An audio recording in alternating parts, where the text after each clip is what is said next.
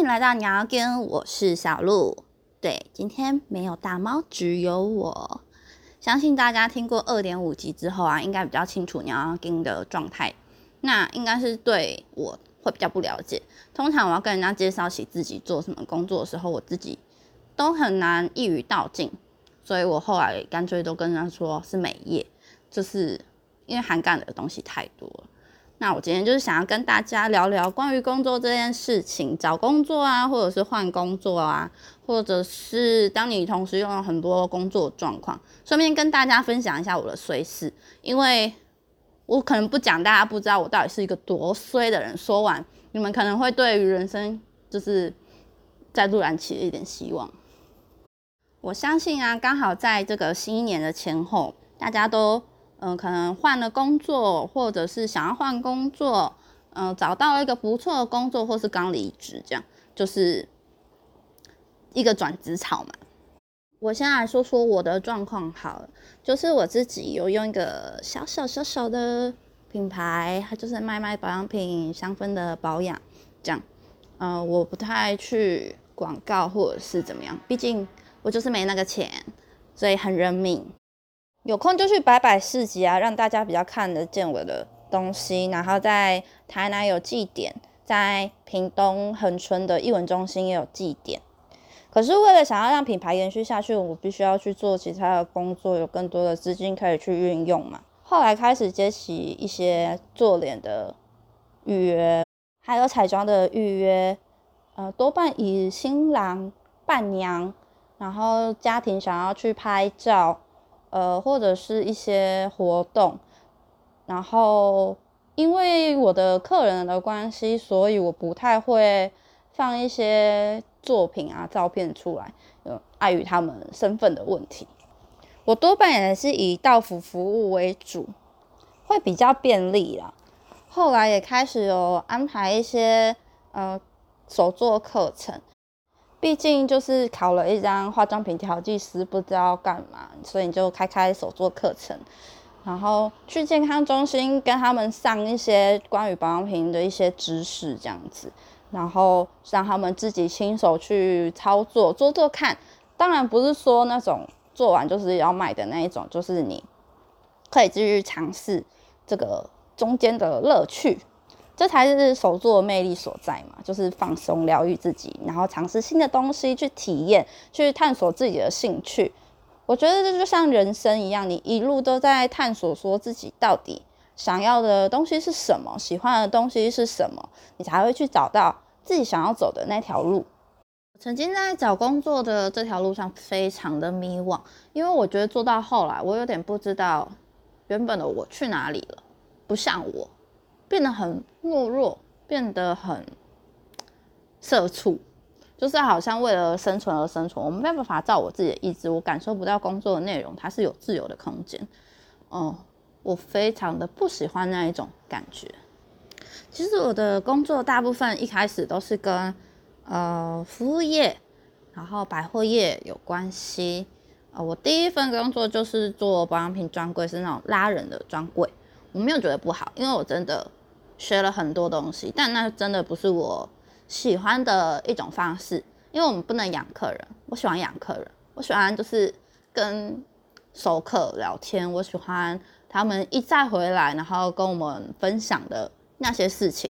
那就是因为他信任你，他想跟你聊天，代表你是能给他意见、给他开心的人。那这就是我们所存在的价值嘛？我觉得这才是服务的价值。反正我就是常常被大家说就是有点太乐观的人，但是我都是真心的这样觉得。可是你这种很真心、很乐观，真的是呃对别人好，或者是没有什么心机，这种真的有一点在难在社会生存下来啦。因为有时候你常常没有心机的这种举动，在于一些老鸟或者是呃比较社会化的人，他们会觉得你的举动都是有目的的，但是其实你是没有目的的。我在一个日系品牌工作，那时候我一开始进去，我真的蛮喜欢的。应该说，一直到现在那一段时间都是我自己最喜欢的工作。嗯，因为可以有跟很多女生一起工作，可是是欢乐，但是呃有几件事情让我蛮挫折的。那时候就有一个同事，他就是会觉得我跟主管说，哦，他会抢客人什么的，但是实际上是没错啊。就是毕竟我们是做团机，也不是个机，可是他就是会，呃，我的客人进来，我跟他说好，那你慢慢逛，然后他就硬要去抢，然后甚至说好，我接完了之后，他就说啊，我帮你提业绩，名字就提他的。他就是不会，他也不会去平均这样子。然后我后来的同事，就是我调品牌后来的同事，我们是大家会呃互相补贴对方的这样子。我们会觉得那是大家一起努力下来的东西，不是说你个人或者是我们谁比较突出去抢出来的。因为我们都有去负责我们的东西，可能这个人被叫去嗯处理内勤啊，我们就负责接东西，但是他不是他没有做事情，所以。如果他不到的话，我们也是会 key 给他这样子。我觉得这才是团队的一种精神啊！我不知道别人会怎么想，可是我喜欢这种感觉，而不是明明就是一个团队，可是却是还要各自为政的那一种。因为每个人都有他的长处啊，每个人也都有他的短处啊。呃，我们也会互相提醒，就是自己要必须自律一点。然后我们会。嗯，因为新人的关系，就做错什么，我们会去负责，我们会去道歉。不管怎么样，可能我在当下带新人的状态，我也会比较严厉。可是我是会一一的去跟他说，呃，为什么要这样子做？为什么要这样子要求？那不是为了让我自己更好过，是为了让他可以更好过。在那个状态下，不要一直被盯，或者是被找麻烦。然后有一次。呃，我就跟新人一起雇柜嘛，然后那时候其实是我要去吃饭前，然后就有呃银行的电话一直打来，我就很生气，我跟他说，呃，你们不是打过，你为什么要一直打？刚才不是还打过？我就跟你们说过，我有空就会去拿，我现在就是没有空啊，你们那个营业时间我就是没有办法去啊，我那时候真的气到一个俩狗，因为他们真的照三餐一直打电话给我，叫我去拿东西耶。然后后来就挂掉电话嘛，然后就跟其他人聊聊天，之后就说要去吃饭。可是那时候我其实有听到，就是因为我们我算掉品牌，可是两个品牌在隔壁，你就听到隔壁在说：“哎，我终于弄到他了。”我说：“弄到谁？”然后说：“啊，没有事。”真的超有点生气，你知道吗？然后。我们去吃饭回来之后，主管就找我讲话，他说什么我人家虽然说我骂新人骂的很大声，还吓到客人啊什么的。他说如果我请了之前一个这样子骂人，那我为什么还要就是让你现在这样子做？就跟之前没有什么不一样。我就说我就真的没有骂他，然后他就一直不相信呢，他就说可是人家就这样讲啊什么的，然后还去问那个新人说他真的没有骂你吗？我想说我到底是看起来。多么的像讨债集团，一定要非要骂人不可嘛？然后那个女生的个性就也不是会乖乖站在那里骂的。其他姐妹品牌，他们有说她就不是那种个性，怎么可能会在那边只给她骂？可是主管就不知道为什么就只相信那个女生的话，我真的会气疯诶，那女生真的超级做作的。就有其他同事私底下就跟我的那个新人说啊。那个女生就是故意要弄我的，她自己讲的，她就是怀恨我之前说她会抢业绩这件事情。可是跟她一起上班那个同事，她自己后来也是跑来跟我哭诉，这样，她说我终于能体会你的感觉了。我原本以为就是单纯误会她，她个性很单纯，但是我真的觉得好难受。后来她也是因为那女生离职了。很多这种鸟事啊，然后就不知道为什么主管就是不相信我，不相信旁边的人说话，就是只相信那个女生。我后来真的很脆心，就决定离职。刚好家里也需要我的帮忙，然后就回家。工作经历上真的很不缺这种，是各种心机婊，然后还有各种不讲理主管。这个是第一个这么让我生气的。再来第二个就是我去了一个。一线的彩妆品牌，他们家是做时装起家的，所以我们都说那个是一个呃不三不四的彩妆品牌，因为它不算彩妆，它算是精品。他们把自己的东西定位在精品，拿在手上是一种呃提花的炫耀这样子。反正就是我也不知道为什么，很刚好了就可以进去。我原本还觉得那个主管人还不错，后来我发现他只是笑面老虎，他是一个。会各种扭曲你的话的母老虎，可是他就喜欢装的脾气很好。以前分不出来，我现在就是经历了那个主管之后，我现在分得出来了。然后大家就很喜欢上班互相代打卡，我们不像我们以前就是真的会呃真的自己打卡这样子。我们虽然也会赶快的打电话给对方，可是我们不会说是提前打来是为了说，哎，你可以先去帮我打卡吗？我已经到了，我在停车。我们不会有这种事情，我会觉得那是你自己的问题啊，迟到就迟到，被扣钱就被扣钱，为什么要这样子做？然后我自己都保持的呃。没有迟到这样子，我早上开早，我也是几乎都是第二个到的，因为兰蔻姐姐都会第一个到，然后我第二个到，然后其他的品牌才会继续到，所有人都可以为我作证我的自律这样子，他们很喜欢把所有的事情啊，自己做错的事情啊推给新人。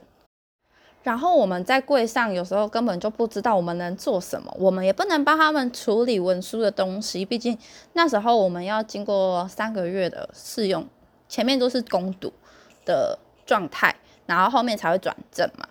有一次就是有客人来，然后大家都冲上去了，我就没有跟着冲上去。然后那个时候刚好我们主管就来了，他就觉得说我就是不认真服务客人，可是。一个客人旁边已经围三个人，你是要吓死谁啊？他就说：“那你可以去问他要不要喝水，干嘛？”我想说，他旁边都围那么多人，缺我一个吗？所以我就在旁边就是整理东西啊，干嘛？他就觉得我只是在发呆。他跟我讲话，我也是在发呆。我就跟他说我没有，然后他就一直说，我就觉得你就是在发呆。我就说我没有，你凭什么这样子觉得？然后他就是说好。然后后来就是开始说他们要准备一些呃转正的考试，他们给我们资料。然后我也忘记是哪一个学姐说，然后就反正就是在老师有在状态下，然后就讲说哦什么时候要考试这样。然后有一天我就问说，问那老师说，哎，那我什么时候要考试？我不用考嘛？然后他就说，嗯，你凭什么觉得你需要考试？我说，不是啊，为什么我不用考试？我想说，只是一般的验收啊，因为他们那时候也没有说是要。转正的考试，他们只是说哦，你们要读哦，要记得哦，要验收，要考试这样子。我以为这是一般的考试。我说为什么要考试？他讲完我就整个大俩拱哎，然后我又去跟主管吵架，应该也不是说吵架，我是去争取。我是想说为什么他需要我不需要，而且为什么老师是讲这种话态度，我也觉得很生气，而且我觉得凭什么？然后那主管就来了，然后就跟我说，我不能填你一面面支持，然后叫大家就是来，然后就讲说有没有带打卡这件事情。废话，全部人就只有我没有带打卡，那些人会自己承认他们带打卡嘛？然后那个就是超出去超休息超过时间的，他们怎么可能跟你承认说哦没有，我出去了三个小时？他其实就是跟你说哦没有啊，我有在一个小时内回来啊，我请假了一个小时这样子，两个小时内啊，他怎么可能跟你承认？然后反正他就是什么事情都推给我，然后他就说你什么事情都做不好。我说什么事情做不好？他说我们上次不是有赠品到货，我不是问你有多少，你一直跟我说没有。我说我不是跟你确认说是不是那个黑色的哪一款哪一款，是不是那一个赠品？你自己跟我说不是，我回报的量给你，你就跟我说不是那个东西。他说你现在就是。觉得是我的错吗？是我不认识我正品吗？是你来比较久，还是我比较久？我真的在那边做主管二十年，没有看过像你这样子的人。我心里想说，你是你不认识你正品，干我屁事啊！现在就是说我错吗？是你的错诶，你有什么毛病啊？我心里真的是气到一个俩拱。但是我知道，我一开口我就是要标人，所以我都忍着没说话。他就一直说你说话啊，然后我说我要说什么，反正我说什么你都要扭曲我的话。然后我就跟他说，我反映的问题你自己不愿意去处理，这到底干我什么事情？我不喜欢这样子啊，我不喜欢一天到晚去帮人家做这些事情啊，我也不喜欢，就是一天到晚接别人事，人家事情什么事情都推给我。你现在问大家，他们会承认吗？不会嘛，都是我问题嘛。他说你这个在团体中就是一个料杯啊，我真的没有看过像你这样子的人，也太难相处，什么什么什么东西。我说我才没有像过看过你这样子的主管呢。他说他们平常都会帮我加班，也没有算加班费。我知道他们辛苦玩到一下又怎么了？我想说他们怎么了？那为什么我们平常要帮他们这样子？那我们还要自己就是准时到？那他没有被扣的钱算给我吗？空柜又怎么了？这就是我们工作很自由啊，互相帮忙一下会怎样？哎，空柜出去买东西吃，到处去逛他们家店，逛什么逛什么逛什么。那我有个问题，那为什么我们要帮他们顾？我不是我们去逛街？我真的觉得，就是平常大家领薪水，为什么就是他们有特权这样？然后他就开始从头先到尾骂我一遍，骂骂骂骂骂骂到说你连这个衣服啊怎样那么脏啊，干嘛？我想说这么脏，那不是你们柜上的棉絮吗？我怎么拍都拍不掉，我拍完然后又有了，你自己看看你柜上是不是到处都是棉絮？然后你们的东西多脏啊，脏到我真的是不敢用。我都觉得他们画在客人脸上的时候，很担心客人脸上回去会被感染还是长痘痘。真的超级脏，我想说你们都是把自己定位成精品品牌，然后是 L 叉集团的，然后你们的东西可以糟糕成这样，你还有办法在这边跟我闲？他就骂到后来啊，就说你这个装装装非常好，没有问题，我不知道说什么。然后反正他就吵到这样子，不知道说什么之后，就说就回去吧。我们再看看你到底是要做到这个月底，还是你就是要离职这样。反正我后来就跟他说，我做不下去，我要离职，我不喜欢这个样子，因为我会觉得你就是一直扭曲我的话，然后一直污蔑我的清白，我又不能跟你多说什么，我再多回你，你也是在扭曲我，就是一直疯狂的找理由攻击我。反正任何没做的事情都可以被你做成有做的事情，我就真的对人性非常失望。我那时候对百货。真的一点好感都没有，尤其是这种彩妆柜、国际柜，我更没有好感。我会觉得干都是一群婊子。好啦，当然也不能说全全部人是这样子，但是当下就是这种心情，会觉得很堵然。然后那时候就真的是大哭诶，哭到我男朋友就跟我说：“你换工作，我也不想看你这么委屈。”我那时候朋友也都是跟我讲，他说：“我也希望你快乐，我不希望你这个样子。”所以后来就换工作嘛。但那时候我就自己调整了一下自己的状态，我会觉得我不应该这样子一直委屈下去。我我去哪里了？我的个性就不是那种乖乖的站着在那边给人家骂，不合理的硬被他们说成合理的人，那是我吗？那不是我啊！为什么我会工作到后来变成这种样子，变成自己好像很奴、很委屈、姿态很低？我到底怕什么？我没有做错任何事情啊！然后我为什么不会围着去围客人？我是以客人的感受在想。可是他们不会这么觉得。好，然后我之前遇过也是，如果学姐在服务，我只要去旁边，常常都会嗯受到一些词语滋养。我也没有跟他抢客人，我只是帮忙他客人的朋友去聊天，或者是他问东西我回答他。但是以前的主管还算明理，就是都会帮我讲话。他就说总不可能客人问半天他都不理他吧？这样是也太奇怪了。然后。所以我不太会去主动去接触他们的客人，我都会在旁边看他们是不是需要帮忙，我才会过去。就是你的贴心，有时候在别人眼里就是一种废，差不多就是这样了。可是你有做错什么吗？没有，你只是比他们去为对方着想而已，代表你是个很友善的人，很温柔的人。然后你看他光要攻击我的妆都攻击不出来。那就代表我是有能力的，这个天下一定有人会去欣赏你的才华，不需要在这边被这种人糟蹋。不管你做任何工作都一样，你会知道自己的优点在哪里，缺点在哪里，自己该争取的东西还是要去争取。那我在经历这个工作之后的下一段工作。然后我们那个老板那时候就一直不愿意付劳健保这件事情，他们会找也是找很多理由扣钱，然后不愿意付劳健保。那时候就跟他们讲说付劳健保这件事情，他就说你是要钱，还是只是要就是收据要证据？我说我也可以不要请你们保，我自己去保，然后我去检举你们不付劳健保，让你们付四倍的钱，你们愿意吗？当然，就是我们自愿意沟通才会这样子跟他们讲嘛。但是你收到这种态度，你会觉得很生气。你现在就是北部人欺负我们南部人，你们北部都照规矩来，为什么我们南部就不照规矩来？所以我那时候光劳健保这件事情，我跟他吵了四个月，我要拿到就是要拿到。我之前在杂志上看到一个女企业家说的话，她就说：只有你自己会让自己觉得委屈，没有人能欺负你，除非你自己决定你要被别人欺负。对，为什么我要被别人欺负？我是不是应该为自己争取点什么？我当时候就是这种心情去做的。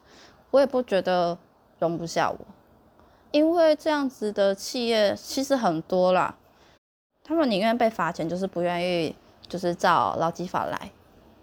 可是我真的都很衰，不知道为什么都会刚好都进到这些公司，然后不然就是进去之后啊，换老板啊，换主管啊，整个风气通通都变了，所以我真的没有办法待太久。如果我喜欢这个工作的自由的氛围，然后结果我突然两个月之后换了主管，换了老板，然后变得很高压的状态，我怎么可能还待得下去？因为那就不是我一开始想要进来的原因啊。可是，在离职之前，我们都会经过去争取这件事情。我不会不争取，然后就莫名其妙就跟你说我要离职，而是我争取不到更好的呃资源，或者是公司理性的对待，甚至是我们会去跟他说你这样子对我们女生很不友善哦。关于生理期这件事情，因为法律上有规定，就是有三天女生有三天生理假可以请，但是如果你请超过三天的话，它是从病假中去扣除，所以女生的生理假加病假总共有三十三天。女生如果要请病假的话，公司是不可以要求女生拿出诊断证明的。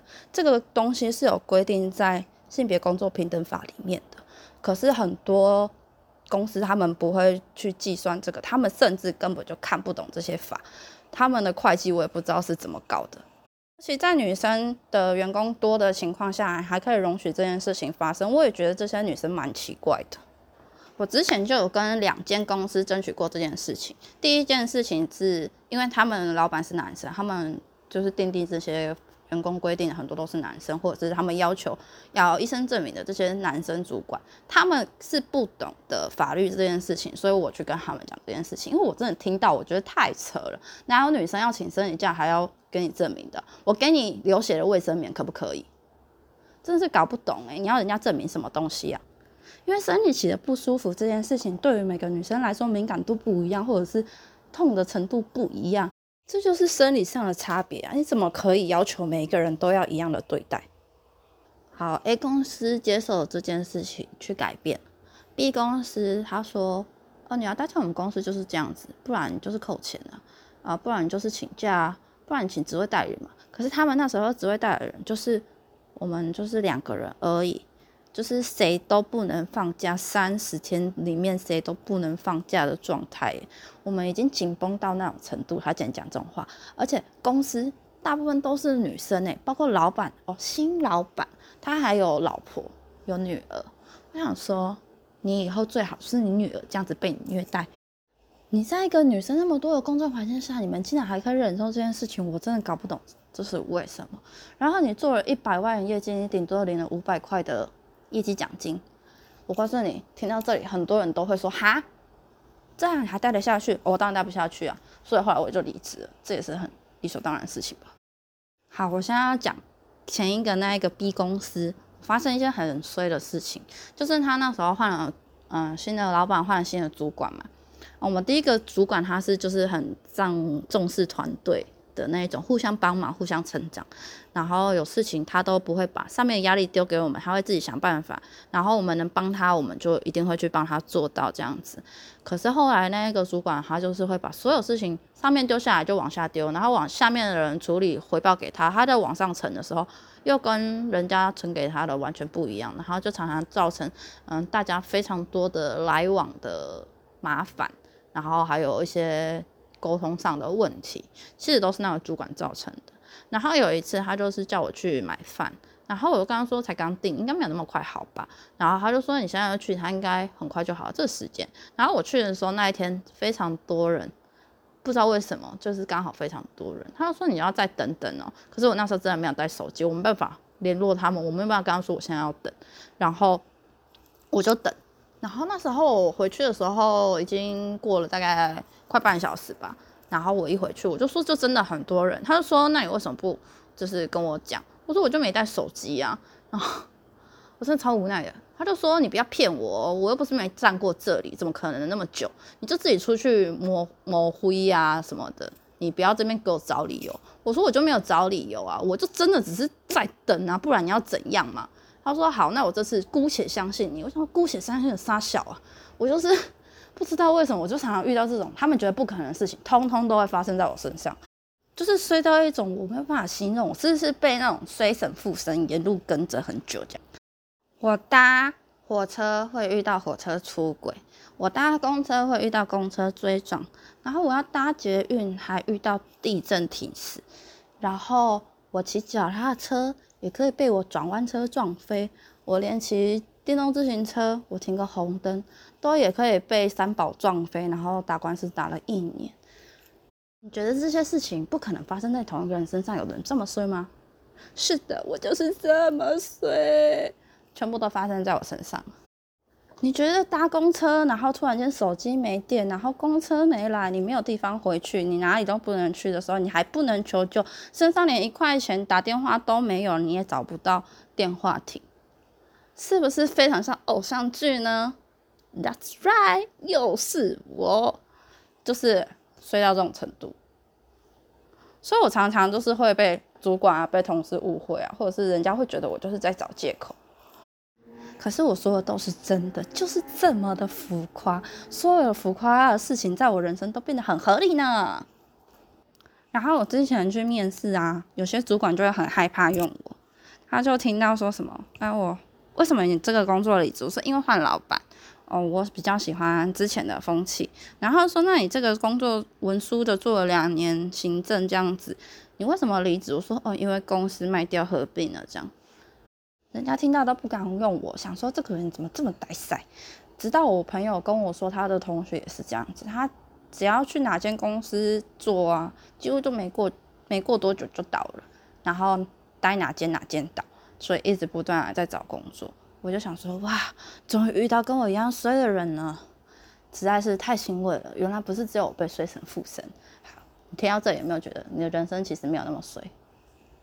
我们都很期待在工作上可以遇到一个，嗯，伯乐，却知道你的长处在哪里，知道你的优点在哪里。呃，可是像我自己是一个很不会表达的人，然后在面试的时候，我也没办法侃侃而谈，像这样子跟大家聊天。嗯，我很容易紧张，常常会忘记我要说什么事情，而且我非常害怕。站上台这件事情，所以当我那之前在呃健康的中心教大家手做讲东西的时候，其实我也很紧张。可是因为那时候人真的少少的，所以我会觉得比较舒服，这样比较没有那个压力。不然我其实平常面对很多人的时候，我真的还蛮害怕的。我是一个不喜欢面对人群的人。因为像跟顾客之间啊，你在服务他的时候，我就是等于说我可能一对一、一对一，每个人我都是一对一，我不会一次面对几十个人这样子。像我之前帮人家挑礼服，那时候我遇过最多的一组，可能他有十二个人陪挑，就是那是我的紧绷了，你知道，如果再多，我真的会发疯。小时候也是常常上台表演嘛，可是像在文化中心、在美术馆里面。我们会觉得好像很大，对不对？可是我们在演的时候，或者在跳舞的时候，其实我们看下去底下就是一片雾茫茫的，所以不会在乎说有谁，因为我根本就看不到有谁，所以我一点都不害怕。反而是那种近距离，你真的看得到人，大家一直盯着你的时候，我就很害怕。不知道有没有也是像我一样这样子的人？可是因为这样子，我们在面试上会真的不太顺利，所以。像我现在也是学聪明了一点点啊，就是可能我在投履历的时候，我上面就会先短短的就直接打说我有什么什么相关的工作经验什么的，不是让他去读我的履历才决定，而是他他一打开的时候就会看到我的那些关键字，然后再去读我的履历决定要不要呃跟我面试，因为常常我们面试的时候会遇到那种。他不是真的想跟你面试，他只是想要试探你可以接受多低的薪水。很多时候，常常都会问你说：“啊，你期望的薪资是多少啊？”我觉得没有什么答案是好或不好的，但是你必须表现的对自己的价值是有肯定的。当对方跟你说：“嗯，你不觉得你这样子开了工作薪资太高了吗？你觉得你？”这样子找到工作吗？不觉得你这样生活消费太高了吗？我告诉你，那就是他给不起，想要压你的薪水，你真的不要理他。呃，这不是说正常的状况啦，因为这种老板通常都不太正常。当他们说要去呃跟上面的人呈报的时候，我就会跟他说不用了，谢谢。然后我要把我履历带走，我不想留给他，因为我觉得这样子的人，不管是在什么状态下，他都不会去珍惜你的才华，甚至很多面试的时候，他们根本就不想要真正的了解你，不想去问你的东西，你会什么，你的能力在哪里，他们根本就没有去了解你。那他们什么样的人来，他们都可以，代表你可有可无，你不不重要，你不会被重视。那为什么我们要当一个不会被重视、可有可无的人呢？你知道在高雄某间高级酒店，他们的扫地人员都还有呃至少三万块以上的薪水吗？可是他们有一个条件，就是要基本的英语对话，那就代表。他们把呃每一个员工都当做是公司的重要资产，而且都是公司的门面，所以他们注重每一个细节。呃，你就不会是那个可有可无的人。我觉得其实就很像演戏，就是只有小演员，没有小角色。嗯，你就算只是旁边的一些小角色，但是你发挥的好，人家会记得你，人家会看见你。你不是那个没有用的存在，你可以让整个戏剧呃变得更有层次感、更丰富、有内容，这就是你角色存在的意义啊！我们不应该否定自己的价值，或者是我们停止去寻找更多的可能。大家知道那个排放废水的日月神教吗？就是有他们的员工真的做到没日没夜，然后生活品质也差，可是你听到那薪水，想说呃，很不对等诶。然后他就说：“真的吗？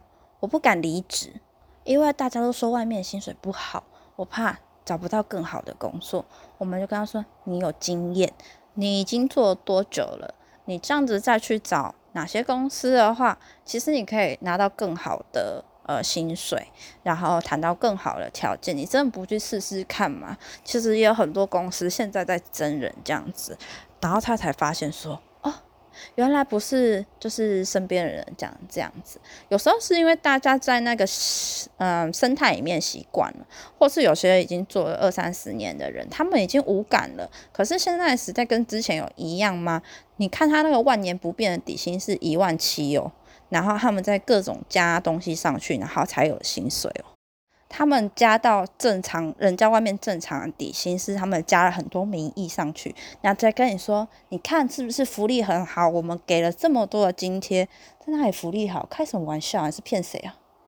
在那个环境啊，感受到非常不自由，非常的共产的生活，就是你看大家一起去打饭，然后你就是付固定的钱。然后是别人打饭给你，大家吃固定的菜，然后就很像人民公社大家在排饭一样，那种感觉好差。而且大家不在乎自由是什么东西，他们就说，嗯，就算换哪个总统，或者是就算被并掉了啊，我们也是一样要工作，那个重要吗？可是他们没有意识到，在你工作以外的时间，你其他时间也是等于你没有自由，全部被剥夺的。甚至他们没有好好感受过生活这件事情，诶，嗯，我觉得跟他们在哪一个厂、哪一个单位也会有关系，因为在做文书的，或者是他们是在呃人资中心的，他们可能就会比较。好，而且他们真的是准时的上下班，时间到啪人就不见。可是其他人真的是加到爆干，我真的是听到很害怕。甚至有人跟我说，我已经三天没有回家，我都在公司里面。然后有主管就是那边跟员工说，拜托你们今天一定要弄好，我儿子很想爸爸，我已经很多天没有看到我儿子了，拜托我想回家。你是因为习惯了，还是因为你真的喜欢这个工作，还是因为你舍不得？如果你是真的喜欢这个工作，那没话说，你继续去待可以。可是如果你只是习惯了，也是可以啊。可是你也可以不排斥去看，因为看有没有更好的机会，是不是？有时候会让人家留在一个工作的，不见得是说他薪水多高，或者是怎么样。有时候是同事，你可能换了一个地方，你没有这么好的同事。可是，在太安逸的生活，你只是习惯的时候，这个时候你可以去多学一点其他的东西，开始感受生活，去为其他人多付出一点，家里的人啊，或者是小孩啊，另一半啊，去看看那些嗯，你之前生活中没有办法好好体会的事情，嗯，慢慢下你的步调，然后去好好的看看周边的景色，看一些展览。嗯，参加一些活动，曾经没有尝试过的，不是让你的生活就是处在于那个状态，会越来越跟世界脱节，越来越封闭。你甚至会越来越忽略了你自己的价值，忘记了你自己是重要的。更多时候，我们都忘记要好好善待自己。嗯，你心里那一个梦想还存在吗？或者是你已经忘记梦想是什么东西，甚至你连你的理想都有点不知道它在哪里。如果你真的工作的累了，那就休息吧。呃，在可允许的状况下啦，如果你可以离职，好好的休息一段时间的话，嗯，其实我一直以来都觉得经济是有压力的东西，可是我去年还是就是离职了，但是之后就也是找不到我自己。喜欢的工作，或者是呃，我觉得合适的工作，加上有疫情的关系嘛，然后我就去上了政府的课程，然后认识一些朋友，这样子也算是你学一点东西，然后呃，多了一点新的生活，尝试一些新的内容，然后你再重新调整自己状态，再重新出发，从今年开始这样。在那一段休息的过程中，还有上课的过程中，也渐渐的变得发现说，哎，我其实真的还蛮喜欢听故事的。除了听故事之外，我也希望在这个过程可以帮助到别人。后来就重拾了塔罗这件事情，陆陆续续有在帮别人算塔罗。呃，虽然有很多人想要算工作，可是我真的算感情比较准。所以我的工作又多了塔罗这一件事情，我的人生就是斜杠斜杠斜杠再斜杠。他没有办法说我用一个职业去统称，但是我唯一空缺的就是我的主业，我的主业空缺中奖。一般人比较相反的状态，很多人是他有一个主业，可是他想要发展点什么，可是他不知道应该去做什么。呃，我是知道我想要做的东西有什么。但我还是希望我在不稳定的状态的时候会有一个主业，嗯，这个其实也会跟自己工作的心态有关系。当你自己已经有一个自己的投入的空间，一个店，一个品牌，然后你再去投入工作的时候，你不会这么的 care 那个老板怎么样，因为你想说 who care，我就是来打工的，你你能拿我怎样，我就是打工而已，你不会关我一辈子。我有一天总会走的，我也不是非得只有在你这边工作才生活下去，我也有其他的办法。而且，其实像呃，你有了自己的品牌，或者是有自己想要发展的东西，再出去打工的，我跟你说，非常多大品牌的老板曾经都经历过这样的事情，他们可能一天打个四五个工的都有。创业的过程中，你会遇到很多的挫折，或是很多的困难。当你这边真的支持不下去的时候，你真的非得去做点什么。像有些人可能做，我想回去做农改，然后整理家里的状态，然后使用一些新的呃生态农法。可是刚开始的时候，他是会很多事情要沟通，花费很大，收益很慢。这个时候他非得出去打工不可。可是有些人会没有办法理解。我觉得其实对大家再友善一点是，不要常常觉得人家做了什么，然后就跟他说：“那你为什么还要去做那个？你为什么不能好好把这件事情做好就好？”如果允许的话，谁不想？可是我们就是因为有状况，我们才会去寻求别的办法来解决这个问题嘛。嗯，当我们工作会变成这么多样化，一个很混乱的状态的时候。其实也代表着你在朝着你自己想要的东西去前进，你的目标去前进。其实很多呃书上创业的书上，它会有讲到这件事情。当你变得混乱的时候，那也就是你准备要成功的时候，因为你的生活中已经具备了非常非常多的技能，已经不是只有单一的事情让你去做，你变得有其他的能力的时候，你更清楚你要什么，你开始往那边前进。那当然，这个时候我们也知道自己的不足，我们可以去补足，我们可以去学习，我们会不断的求进步，这都是正常的。那就是我们，嗯，一个人通常会拥有很多工作的时候会有的状态。有时候会很累，有时候会忙不过来，可是我还蛮享受这样子的生活。我不知道你们是不是也这样？虽然很自由，可是自由它是有代价的。呃，它可能是不断的付出很多时间在做暂时没有办法看到收益的事情，然后变得很穷。或者你在做一些事情，它其实是有意义的，可是别人没有办法理解的，必须要很久之后才能理解你做这件事情是为什么。这都是一个过程啊，就是我希望大家可以不要放弃，就是坚持下去，不管你要用什么样的方法来解决，但是我觉得不会是贷款、贷款再贷款这真的是一个无限的轮回哦。你要像嗯某间公司，它能。创业第十六次才成功，前面负债这么多，然后才开启他成功的事业。诶，这件事情真的不容易，他真的应该要教大家怎么去借钱。我觉得不管是创业啦，还是你想要换工作，这都一样，他都需要一点勇气。但是那个勇气不是你没有规划过的那种莽撞，呃，他也需要一点冲动。你没有一点冲动，它不会有那个开启的时机。就像我那时候为什么做品牌，那时候是我一直在想说，嗯，为什么是我生病？那时候我得了呃子宫颈癌癌前病变，那也还好，因为它算是癌前病变而已嘛，所以它要治疗还算容易。可是我就会想说，那为什么是发生在我身上？如果继续严重下去怎么办？我有没有什么想要做但没有去做的事情？那在那之前，我跟我的朋友本来决定是要去摆摊环岛。我们想要取在地的食材，呃，去做果酱、做饮料，然后在当地停留一段时间，然后呃，靠这个东西去呃赚钱，然后累积成我们自己的一个环岛故事。我们想要做这样的事情。可是刚好我们两个都生病了，我生病，他也生病，我们就一直不断的在看医生。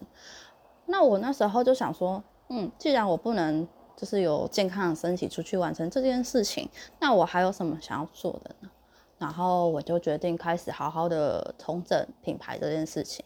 因为以前我品牌刚开始是等于是被赶鸭子上架的，不是我自己想要做的，那个不是想要，不是自己想要做的，不是说。创业这件事情，而是我不希望是在我还没有规划好，或者是我没有一个完整的方向、呃完整的设计就推出来这件事情。可是那时候就是有半被家里这样子逼着推上来的，我会觉得这个东西不是我要求。我很希望品牌有一个呃一致性，有自己的风格，有自己的想法，然后呃推出自己力所能及的东西。然后提供给大家，跟市场有所区隔。我不会像大家有些人想要创业，一直疯狂的去听呃人家创业的东西。我反而喜欢听人家创业失败的经验。可是很多人只是会跟你说我创业的成功，没有告诉你他背后的失败。你怎么知道他的成功是真的还是假的？然后在做这个品牌的过程啊，我非常挫折。因为我的朋友也不是特别多，然后我也不是说特别像人家有钱可以一次做到位，很多事情我都必须得自己来，自己拍照，自己想办法做 banner，自己去做行销，自己去谈说我要怎么设网站的东西。其实对我这个电器白痴啊，还有我刻电器超严重的，我电脑常常就是。坏掉，各种电器都被我刻坏的那一种，就是别人用都没事，一到我手上马上就坏掉。就是人家说，哎，电脑这样子 OK 啊，然后我说没有，我一用都是空白，然后人家看都傻眼。可是他一坐下又好了，我就是这么刻电器的人，然后我要做这件事情。当初我真的找不到说我做这件事情的乐趣，但我有一阵子就是真的很想要把它改变这个状态。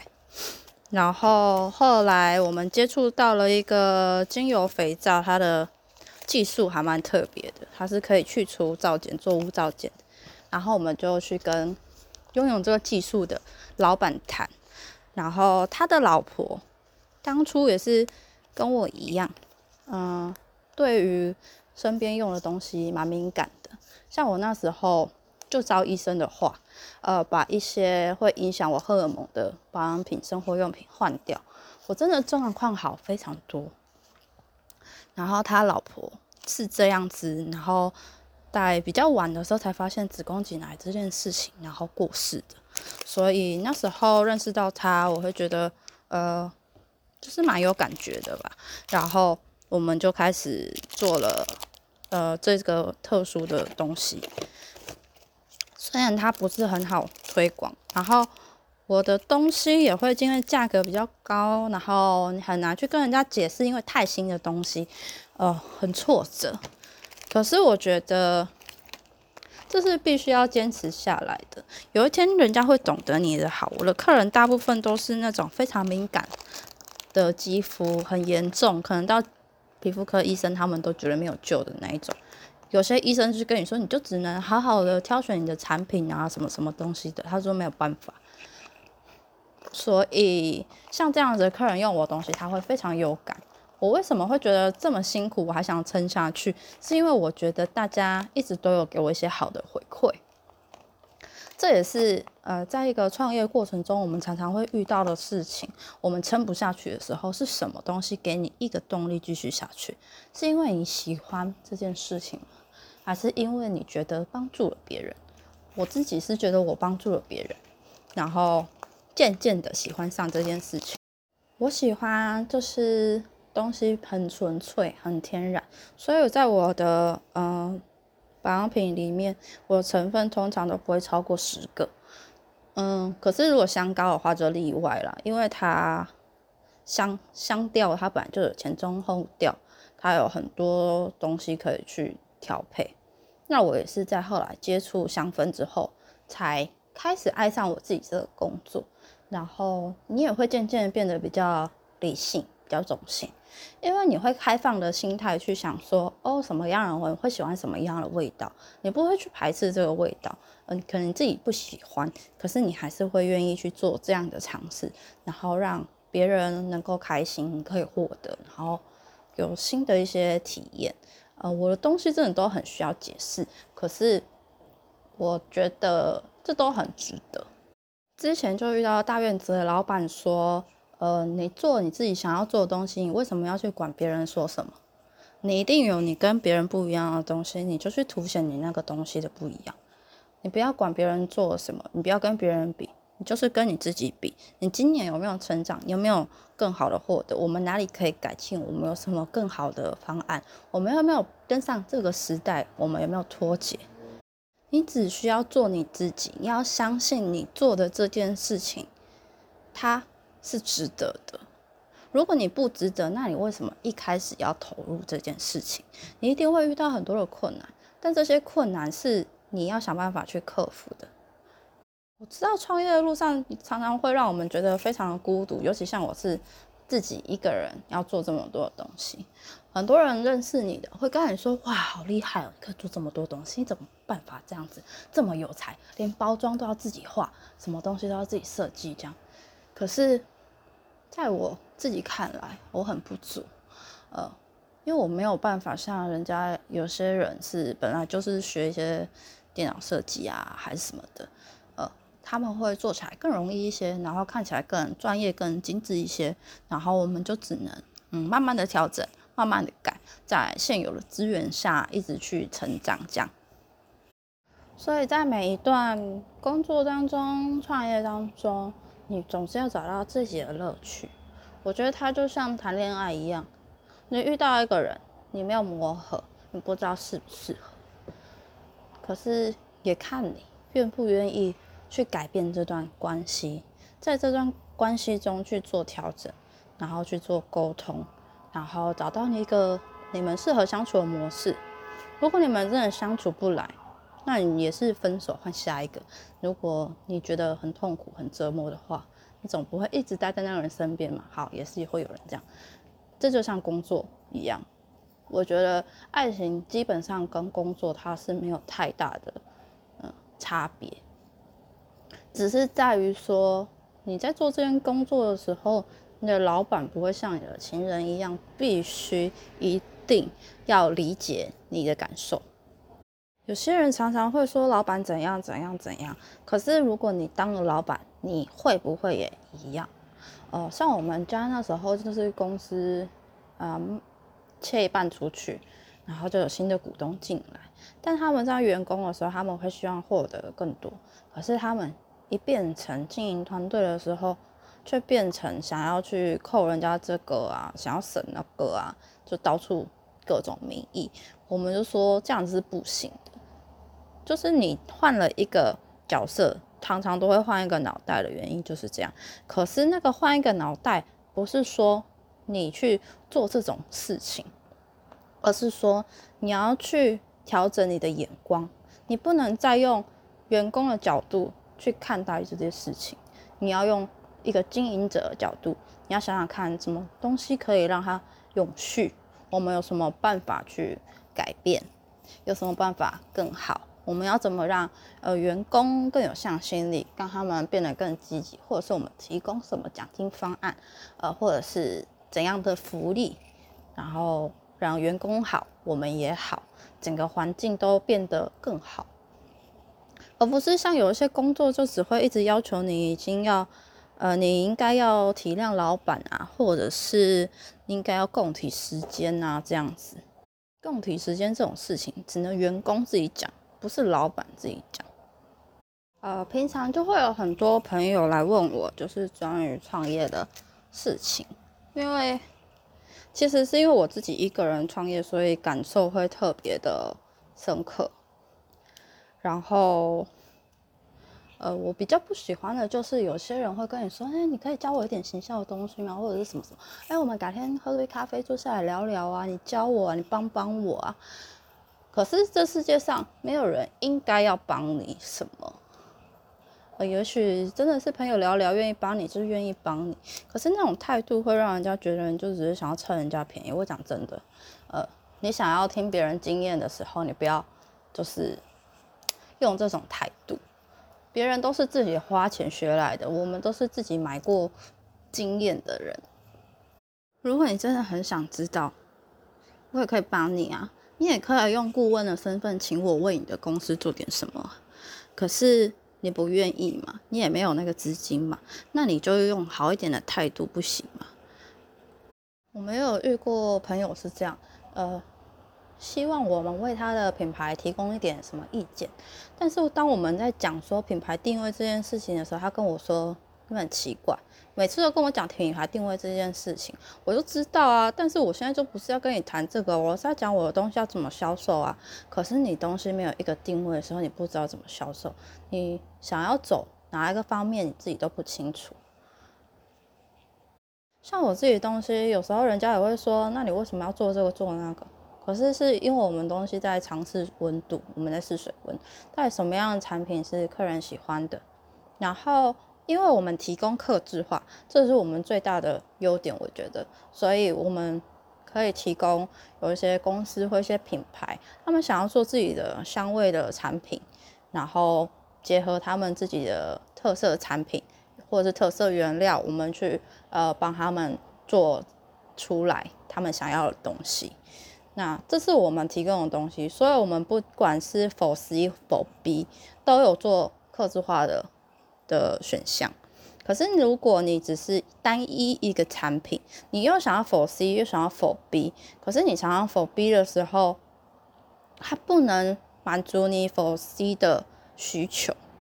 哦，否 C 我们就是说给客人，然后否 B 我们就是商业模式嘛，就是给呃商家啊或者是一些公司这样子，我们叫做否 B。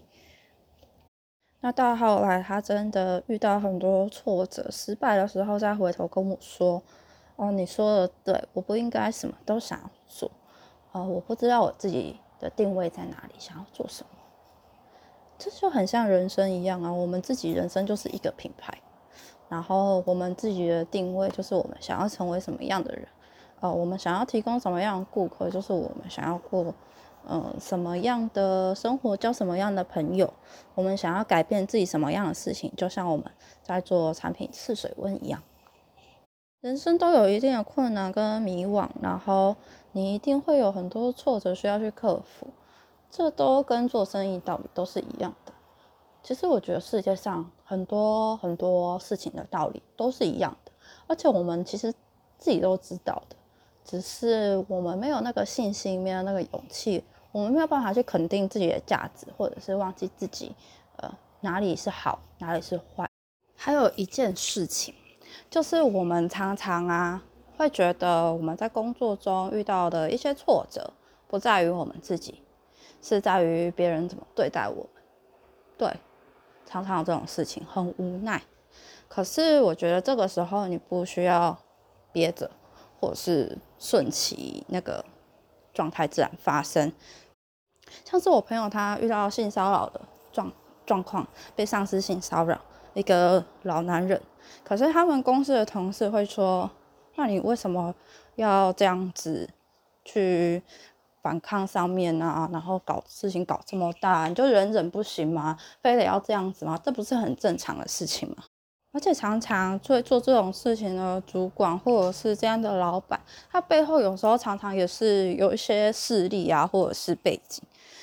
但这样子一直忍气吞声下去，这个事情不就是 变得更加的严重吗？所以我觉得这种事情就是大可可以讲，然后。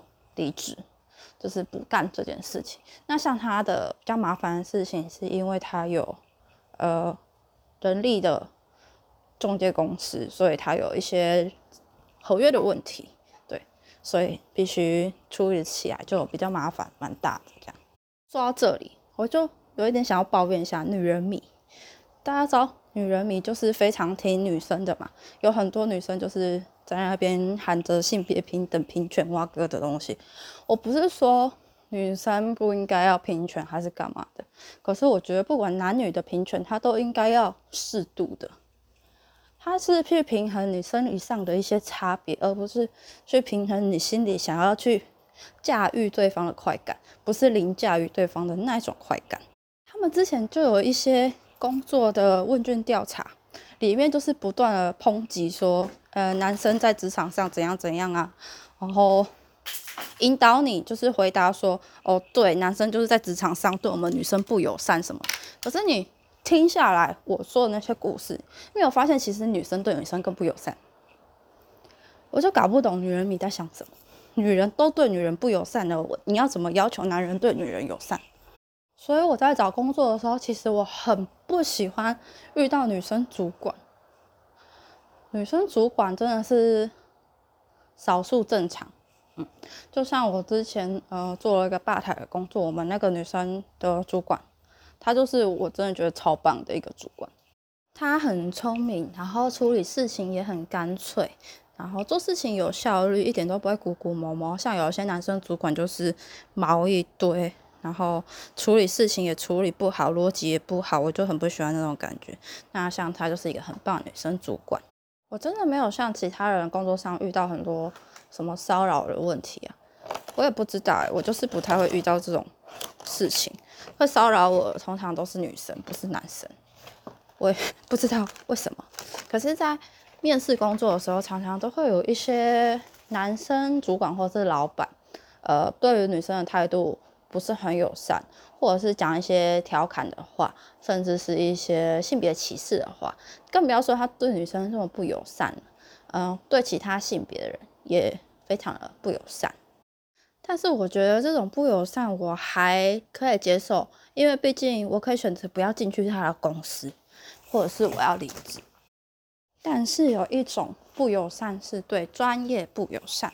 像我去面试那香氛品牌，他就没有在乎过，呃，我曾经读什么，我有什么专业，还是我什么能力，这样他根本就不 care。呃，像我朋友他去面试了某个号称很厉害的西点品牌这样子，然后他就在那边跟他耍专业哦，你知道法国的甜点有分哪几种吗？然后他自己说错，然后还一直要纠正他，然后他就会觉得非常生气。我就是从法国学甜点回来的，你想要怎样？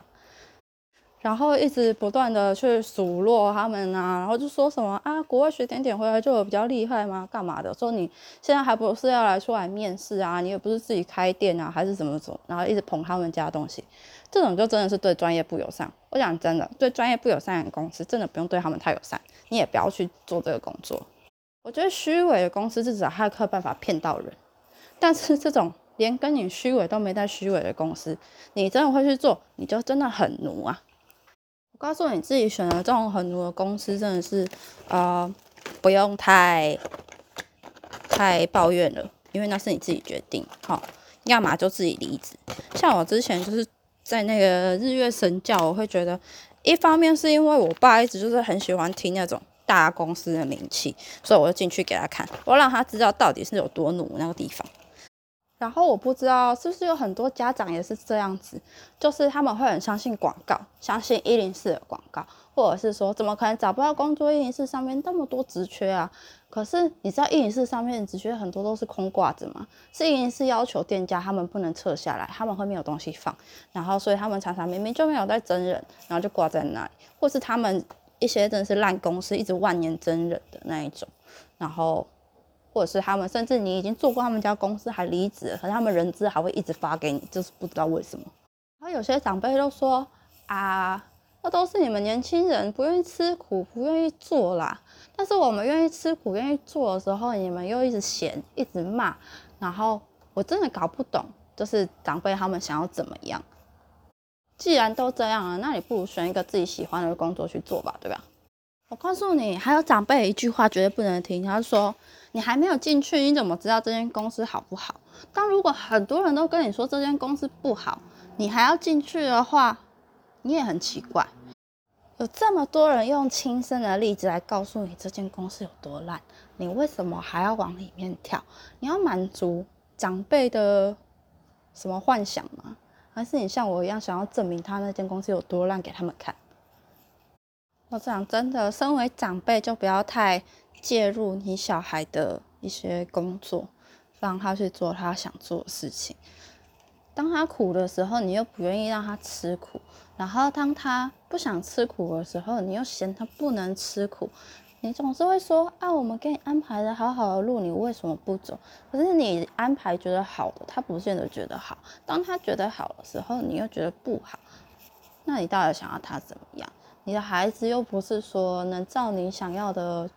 方向成长就一定往那个方向成长，对不对？呃，你喜欢的不见得适合他。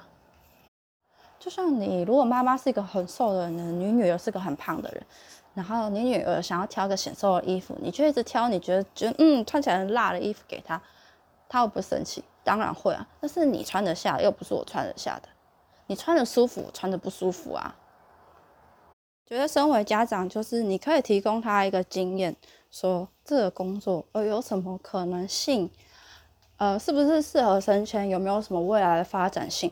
或者是说会不会遇到什么状况或者是什么问题？你可能要有心理准备。这些都是我们身为长辈可以提供给呃我们后辈的人一些做宝贵的经验，这才有证明你真的走过路比我们多，你吃过了盐，吃过了米比我们多，对。有些人说他吃过的盐比我们多，现在都在洗肾，因为他没有把他的经验用在这里，他只是纯粹吃太多的盐。说到这里，大概应该开始有一点想法吧？你爱不爱你的工作？你想不想在你的工作中做一点改变？像我觉得工作的自由绝对不是像那个专柜主管说的，哦，你空柜去逛街，而是我觉得你在工作上有没有能够发挥的空间。或者是你有没有办法适当的休息啊？正常的去尿尿。哎，我讲真的，有些 公司是就是不太让员工去尿尿的，就是还有那种员工去上厕所上了几次，或者是换卫生棉换了几次，就说你为什么要一直去上厕所？然后禁止员工就是上厕所，然后休息时间明明有一个小时，却压缩到只有半个小时，并不是说因现场状况调整了，而是他们时常都是这种状态，或者是底下的。一些中介主管啊隐匿底下的状况，然后让上层不知道底下到底发生什么事情，呃，很多这种状况，尤其越大公司越有这种问题。为了生存，有很多的方式啊，我们不见得一定要逆来顺受，或者是我们非得成为社畜那种样子。因为疫情的关系嘛，很多公司啊也都收起来了，很多店家也收起来。那我相信也有一些人就是处于失业的状态，找不到适合的工作。那我希望就是你们听完这一集，你们可以去发掘自己多一点兴趣，或者是调整一下自己的表达方式，然后不要贬低自己的价值跟能力。想创业的朋友啊，现在政府提供的一些。呃，贷款方案就是创业贷款方案，也都还不错，可以去查一下。这样，好啦，如果还有一些什么私人问题，或想要听更多的故事，还有建议跟我们聊聊的话，欢迎到大猫的咖啡店去哦。如果你需要算塔罗的话，记得要先预约，我才会出现哦。我想应该很多人觉得录到后来我声音怎么这么累吧？因为我已经录了四个多小时了呢。嗯，喜欢我们的话，记得订阅我们的频道，帮我们按赞加分享哦。我是小鹿，我们下次见。拜。